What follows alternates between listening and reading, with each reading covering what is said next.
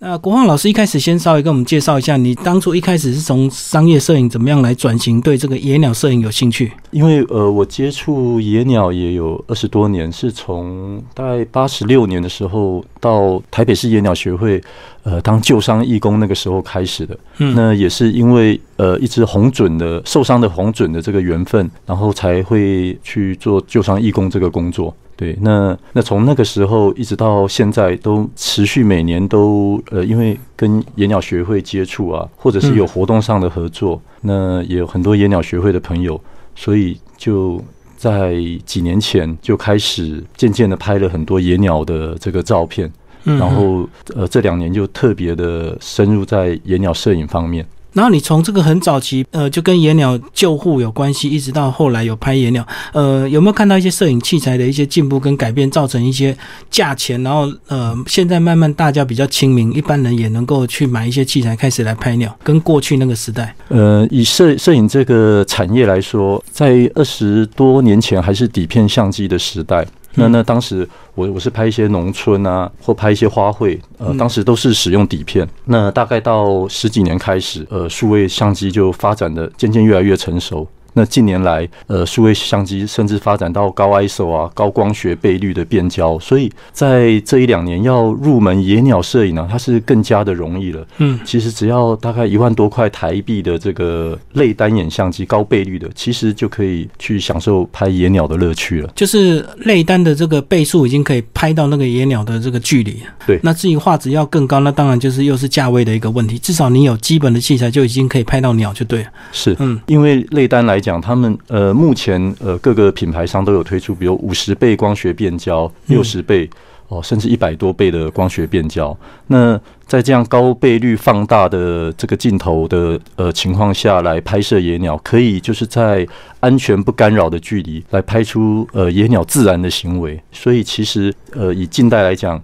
呃，拍摄野鸟门槛其实已经降低了。接下来跟我们先谈一下这个台湾到底有什么一个特殊的一个地形啊，造成我们这个台湾的鸟类呃生态非常的丰富，对不对？甚至国外还有组团来台湾拍鸟的。是，呃，因为以台湾它的地理位置来说，我们是位在东北亚跟东南亚这个中间的这个位置啊，所以它等于也是像候鸟南来北往啊会经过的一个位置。那再来我们的这个。地形地貌啊，在在这样的土地面积之下，它的变化是很大的。嗯，比如说我们四面环海，那我们有高山、有溪流、有湖泊，呃，有有纵谷。那再来，我们有湿地，有有农田啊。那都会区的公园也渐渐的呃越来越多。然后，那么整个加上这些年来大家的保育意识慢慢的抬头，所以我们的整个呃野鸟的这个生态啊就变得丰富了。那以有记录以来啊，到现在台湾已经曾经记录过，已经超过六百五十种的这个野鸟了。而且我知道台湾还有一些是特有种，对不对？只有台湾独一无二，好像是有二十七种，是不是？是对，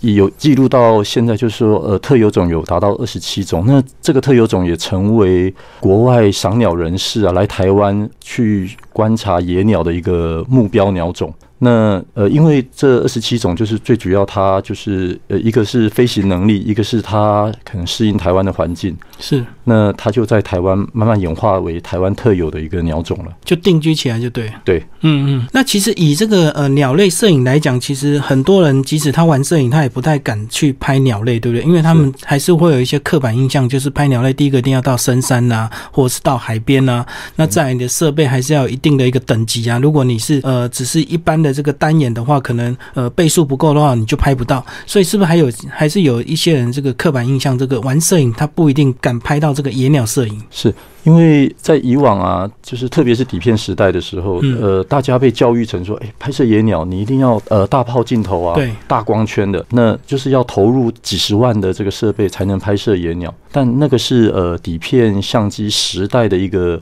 器材的当时的情况。嗯，那那以现况来讲。整个呃摄影技术的这个进步，产业呢在投入呃研发各种新款相机的这种呃数量来说啊，已经其实已经有非常多的选择。对，哦，就是说你从呃以这个它的影像截取器，从二点三分之一寸的类单眼，好到类单眼比较稍微高阶一点的一寸的类单眼，这个在大概五万块以内，你都可以买齐这个拍野鸟的设备了。哦，那那如果要影像品质更高，有有 APS-C 的，有 f o r s e System 的，我们叫 f o r s e System 微单眼或 APS-C 的中阶的这个单眼相机啊，或者全片幅的。所以其实选择是非常的多，所以已经是门槛没有那么高了。那随着这个科技的进步，已经造成这个价位大幅的一个下降，所以呃，用几万块的价钱就可以拍到拍野鸟的这个设备。那另外，我觉得还有个刻板印象，就是说拍野鸟是不是一定要到高山或者是大海边，或者是到一些呃比较荒郊野外才拍得到真正的野鸟？在都会的公园或者是比较近郊台北近郊的山，能拍到什么野鸟吗？其实呃。呃，我们环顾我们这个生活周边的环境啊，其实从公园啊到呃溪流啊，嗯，那或者是像以以台北市为为例子来说，植物园它其实。呃，野鸟的生态也很丰富。嗯，那一年四季你都可以看到野鸟。植物园，呃，华江雁鸭公园啊，关渡湿地，呃，或阳明山。哦，阳明山如果在繁殖期的话，常常我们就会看到呃台湾蓝雀。对，哦，它可能就是去捡食草材啦，那或者它去捕食，或要呃它要去喂雏这个呃雏鸟。哦，那或者他们准备求偶，所以在繁殖季的时候，你到山上。或者是到一些呃保育区，你就会看到野鸟正忙碌着准备繁殖，还有抚育下一代。嗯，或者你到海边候鸟季的时候，你会看到呃燕鸥，或者是呃过境的一些猛禽啊、鹰科，或者是像一些呃玉衡科。所以其实。呃，在台湾有非常多的地方，你都可以看到野鸟，不一定要到什么呃特定的地方去。哦，所以刚刚其实老师就讲了很多，这个就是现在人很容易到的一个地方就能够拍。那克服了这个器材、克服了环境之外，那在我们呃一开始要出门拍野鸟之前，我们要需要做一个什么心态的一个准备，或者是我们需要什么样的一个穿着打扮？因为我们看到那个有些人拍的很厉害的，他可能全身还会披着这个绿色的那个伪装啊，那是不是真的要拍到这样的一个程度？呃，是这样，呃，我。我们一般呃，如果拍摄野鸟，我们要进入这个呃拍摄野鸟的这个兴趣。之前呢，首先应该是说，我们对整个野鸟的生态啊，还有野鸟它生存的现况有一个基本的认识。嗯嗯。那我们就是最主要要拍到野鸟它自然的行为，还有它自然的这种状态啊、眼神啊，你应该就是以不干扰的方式来进入到拍摄野鸟的这个这个活动。好那服装方面呢，因为在户外的话，就是说我们通常会有一个遮阳帽，比较宽圆的，必备的。对。那在购买上会选择这个比较自然色系的，嗯，当然不一定要迷彩，你只要是它是可能绿色啦、棕色啦、自然色系的这个帽子，好，那自然色系的服装，然后呃轻便的呃运运动鞋啦、休闲鞋，其实都可以，呃这样的话呃就可以去拍摄野鸟了，嗯，那或准备一些水啦、简单的干粮，因为有时候。我们在湿地啊，会待比较久的时间，或者在森林里面行走，你需要一些呃食物啊、水分的补充。刚刚老师讲到一个重点，就是在不干涉他们的情况下来拍摄。那这样的意思就是说，你当你真的要呃走出门去拍野鸟，你的心态一定要有一个基本的一个认识，就是很多状况是可遇不可求，你不能够期待今天出门一定要拍到什么，对不对？是。因为其实投入拍摄野鸟啊，其实它有一种乐趣，就是探索与发现的乐趣。那如果说你到一个地方，你到那边野鸟就在那边了，那这样好像你就少了一种发现的乐趣。这样好像到动物园去拍一样，对，动物就在那边等你这样。是那种感觉会少了一份那种惊喜啊，还有少了一份成就感。拍野鸟有没有可能变成一个家庭的娱乐？因为我们常常看到很多拍野鸟这个比较专家啊，比较这个热衷的人，他几乎都是一个人，然后。带着全身的装备，然后上山。那老师过去看有没有那种亲子团体，然后乐在其中，然后小孩子也很爱拍的。有啊，我最近呃有一个妈妈就分享她的小孩，因为她的小孩就是在两年前呃买了我跟我朋友合写的那个台湾经典赏鸟路线，嗯嗯，就跟着去拍了。对他，他父母爸妈就带着小孩，因为小孩很看的那个书很有兴趣，那他们父母亲就带着他的小孩，他的小孩目前是国小五年级啊，就是照着书的路线啊。都每一个边走边拍呀，对每一个地方，他刚开始是呃用望远镜去观察野鸟，但是在呃这一次的关渡十月的关渡赏鸟博览会，我们有有见面，然后他也分享我他他儿子开始会去设定这个类单眼相机，嗯去设定不同的功能，去开始去拍摄野鸟了。那目前就是呃，妈妈跟小孩都有去，也有去台北市野鸟学会上课，嗯，正在准备要影响他的这个先生啊，就小孩的父亲也一起加入。从妈妈带到小孩，再进入跟这个呃先生全家三个人这样一起拍摄。对对，呃，我有遇过祖孙三代喜欢赏鸟的这个例子。嗯那赏鸟其实自然也会带着相机，顺便记录野鸟的这个行为啊，自然行为。那因为赏鸟这个活动，其实你可以开车到这个保育区，哦，那停在停车场，其实用步行的方式。其实都很轻松，所以它其实是从小到到老啊都可以参与的一个活动。那这样子，台湾这个野鸟摄影这样子，台湾现在没有面临什么样的一个生态问题吗？可能很多人觉得，哎、我拍摄野鸟，呃，并不会对野鸟产生什么伤害，那就会为了要拍到而有一些可能干扰啦或引诱的行为。嗯那这样的话，在呃我所接触到许多呃保育人士来说，或研究人员、鸟类研究人员来说，嗯，他们分析了一些比较严重的问题。比如说，有些拍摄野鸟的人，他会播放鸟音，在繁殖季的时候引，诱它过来。对，嗯播放的时间非常的长，可能播放好几个小时。那么，这个正准备要繁殖的这个鸟类啊，它听到鸟音就会被吸引嘛，对，但是呢，它没有办法交配成功，就被骗过来。对被骗了。那它呃，这个野鸟也耗费了许很大的体力，在跟着这个鸟音在在飞。啊，在移动，那所以整个繁殖季繁殖失败了，所以鸟类的数量就会减少。嗯，对，那还有呃，像喂食的问题，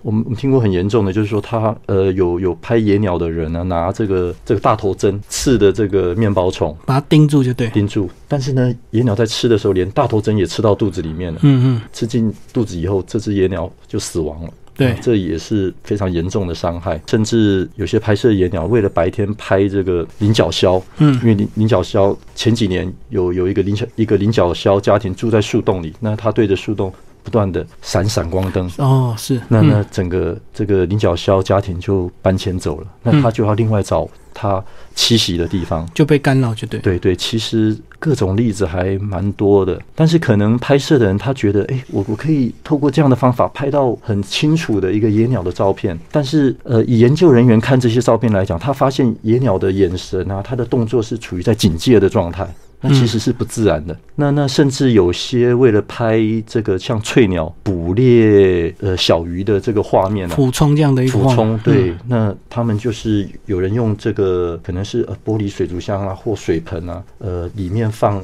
这个水族馆买的朱文锦啊，我们最常看到的就是有朱文锦被翠鸟抓到的这个画面。那那朱文锦是有点橘红色的，那它放在这个。呃，水池啊，鱼池塘与水面这个切齐的情况下，那个鱼被限制住了，所以呢，翠鸟就会冲过来抓抓那个鱼。但是呢，如果翠鸟它的冲的速度很快啊，有时候翠鸟的它的这个嘴尖呢、啊、会撞到这个盆子。盆子，那它的嘴就断掉了，嗯那它未来就觅食就非常困难，那这只翠鸟也会死亡。哦，所以有些行为它其实真正是对野鸟造成伤害。但是拍摄的人他可能是不知道，或者是他为了要得到这个很漂亮的画面，我觉得它整个塑胶盆是放在水里面切起，让这个鸟看不出来。然后它俯冲的时候，其实有时候冲过头就会撞到那个旁边塑胶盆的那个周边，就对。对，那、嗯但是以呃鸟类研究专家他他去分析这个照片，它所产生的水花是这个圆形的，它俯冲下去有一个水盆，这个对对产生一种圆形的水花。那嗯那这个就是那加上朱文锦是不是在野外生生存的这个鱼类，是养殖的完全是很不自然的画面。所以这个是有些人这个已经拍到，呃，他常常可能没有那么多的时间等待，所以他就会取巧，对不对？用最快的速度去得到他想要拍的一个照片。是，就是为了速成。但是如果我们懂得去享受这种探索与发现，还有，因为其实烟鸟摄影它是具有一种知性的活动，因为你以最自然的方式去接触野鸟啊，去观察、去拍摄野鸟，你也可以学学习到野鸟它真正自然的行为啊。那其实这本书是从这个一开始的入门呢、呃，一直介绍到比较高阶的一个呃摄影，是不是？呃，在高阶这个部分也稍微帮我们介绍一下。所以这本书其实也蛮适合这个已经对鸟类摄影有有入门的人，蛮适合买来，对不对？是，呃，因为在高阶的部分呢，我我就是介绍，就是说用手持的方式啊，来拍摄飞行中的野鸟。嗯，因为你可以想象，其实野鸟它是这个移动速度速度非常快的，那它其实飞行的姿态也很美。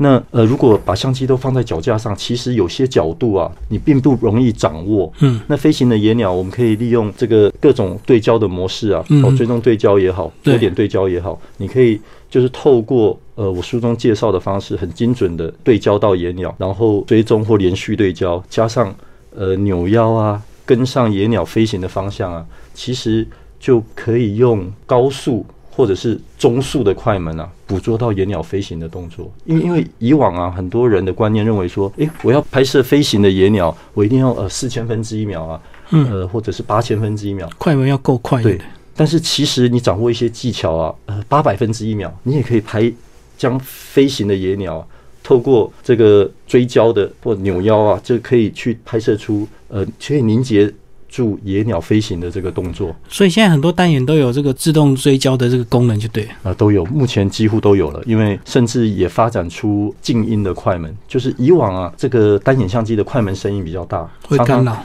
对你这个野鸟听到这个声音，它就吓飞了。那那现在的呃相机啊，已经发展到甚至没有反光镜，嗯没，有反光镜啊，它连快门的声音都几乎是听不到。就没有咔嚓声了。，对，所以当前的这个器材来说啊，可以更加的减少对野鸟的干扰了。那如果是刚入门，他要怎么样比较快得到成就感？是从哪边去拍一些比较容易拍得到的野鸟？那建议就是说，呃，刚入门有兴趣拍摄野鸟的人士啊，他可以就是按着季节，就是鸟类迁徙的季节啊，来来选择拍摄什么样的鸟种。比如说，我们讲候鸟来说，以目前这个季节就非常的适合。现在是呃十月啊，这正是这个候鸟啊，从从北方啊要往南飞要渡冬的这个过程。那比如说以中部来说，它可以到呃鳌骨湿地。那鳌骨湿地啊，它的这个鸟类非非常的多。那也有也有许多的呃渡冬鸟类会在鳌骨湿地渡冬。嗯哦，那在鳌骨湿地再往北一点呢，在这个高美湿地。嗯，哦，那在目前这个季节也非常适合的，在那边拍一些呃水鸟，拍一些这个候鸟，像呃玉玉衡科的这些鸟类，呃甚至燕鸥也会看到，因为那边数量够多，所以它拍起来比较容易，会有？成就感。嗯，对，也可以拍到呃，它在水岸边啊，在沙洲啦、在在觅食啦、在吃螃蟹，甚至有时候会拍到它捕捉鱼类的这个画面。其实只要到对的地方，对的时间到对的地方，那就会得到一些拍摄野鸟的这种乐趣跟成就感。嗯那平常在都会区，其实可以到公园。那目前其实台湾的很多公园其实都有野鸟，像植物园，以台北市来说，植物园啊，大安森林公园也是很适合拍摄野鸟的一个地方我觉得像那个夜鹭就很容易拍啊，啊。是，它又大只，然后对它 几乎也不太怕人，对，然后常常看到它在挖泥鳅这样拉出来，这样。对，因为呃刚开始也可以从体型比较大的鸟类开始去呃练习啊拍摄。最后，老师讲一下这么多年的一个野鸟摄影，有没有哪一些我们台湾呃面临一些开发，然后可能会影响野鸟生态的？目前来讲，呃，最近啊，呃，正在发生的就是说，比如说。呃，在嘉义布袋这一带啊，它以往有许多的盐田，那但是我们可能为了要呃绿能的这个电力来源，哦，种太阳能板。对对，种太阳能板，那这样就会呃减少了这个野鸟呃栖息的地方，因为我们人类的开发就是让野生动物它的栖息环境变少了。对，确实现在好像有蛮多皮塘已经都要把它上面盖绿能，对不对？因为大家可能反正那个水空着也是空着，可能没有想到这个呃鸟类生态这些环境。对，那那好多年前啊，呃，有一个例子，就是说高铁正在新建的时候啊，那到台南这个地区啊，因为很多的原来是菱角田，嗯。它必须要把菱角田填呃填土填平，嗯，那水质呢，它就呃，因为水质最主要是会在菱角田那边去呃繁殖啊，嗯。去去生存，对嗯，栖息在那里。那么菱角田被填平、被开发了以后，水质的数量啊，曾经我记得大概在十十年前左右，大概只剩下台湾只剩下。五十只左右的数量，那保育组织啊，就是希望能够保留一些菱角田下来，他们去做富裕。所以在台南的关田有一个叫水质园区，对，所以如果我我们到那个地方啊，就可以得到很多这个保育的历史啊，跟资讯，跟富裕的情况。到目前我我听说应该是有到四五百只了，富裕到嗯，四五百只。对，因为把它栖地保留下来，野鸟就有地方可以生存。而且那块布园区又够大，所以这个他们比较不会被干扰，就对。是。好了，老师跟我们讲一下这个呃，除了自己买书、这个买装备，然后开始入门之外呢，另外呃，有没有哪一些这个各县市是不是也有一些野鸟协会？是不是应该也都蛮欢迎大家去加入，对不对？是。跟着他们去拍。是，其实呃，认识野鸟或拍摄野鸟啊，学习怎么保育野鸟，其实可以呃加入野鸟学会，因为。在野鸟学会这边的这个教育训练或者活动上来说啊，他们会引导这个喜欢野鸟的人以正正确的方式去观赏、呃，去观察或拍摄野鸟。甚至当你拍到什么，马上就有人可以告诉你这个鸟是什么。哦，是是，马上是一种乐趣，对对，可以知道呃这是什么鸟种，哦，它是呃什么的迁流属性，它是呃候鸟啦，是迷鸟啦，还是留鸟啦，呃，还是台湾特有种啦？那又会。就是还会得到这些资讯呢，等于会很深入的学习到一些呃鸟类学。而且现在 F B 有很多鸟类相关的社团，你拍到什么不懂，PO 上去马上就有人告诉你。是是，太多专家很乐意在这个网络上回答大家问题，这样子。对，鸟类的社群网站也非常的多，也是可以去从那边去了解的。所以，像老师这样在拍摄野鸟，是都一天的行程，还是有有所谓的要好几天几夜这样子，为了拍某一种鸟这样子？你过去有这样的一个经验吗？呃，如果是像呃，我去这几年去呃屏东啊、满洲啊、垦丁去拍这个，一般我们叫国青鸟，它其实就是灰面狂鹰，对，南非呃过境台湾的这个，因为在十月十号左右，这个是极大期。有时候一天呢，可以记录到三千只左右的这个过境的灰面狂鹰，所以那在那个时间呢，就非常适合拍过境的鹰科的这个灰面狂鹰这个鸟种。但是天气呢是很难掌握的，所以往往在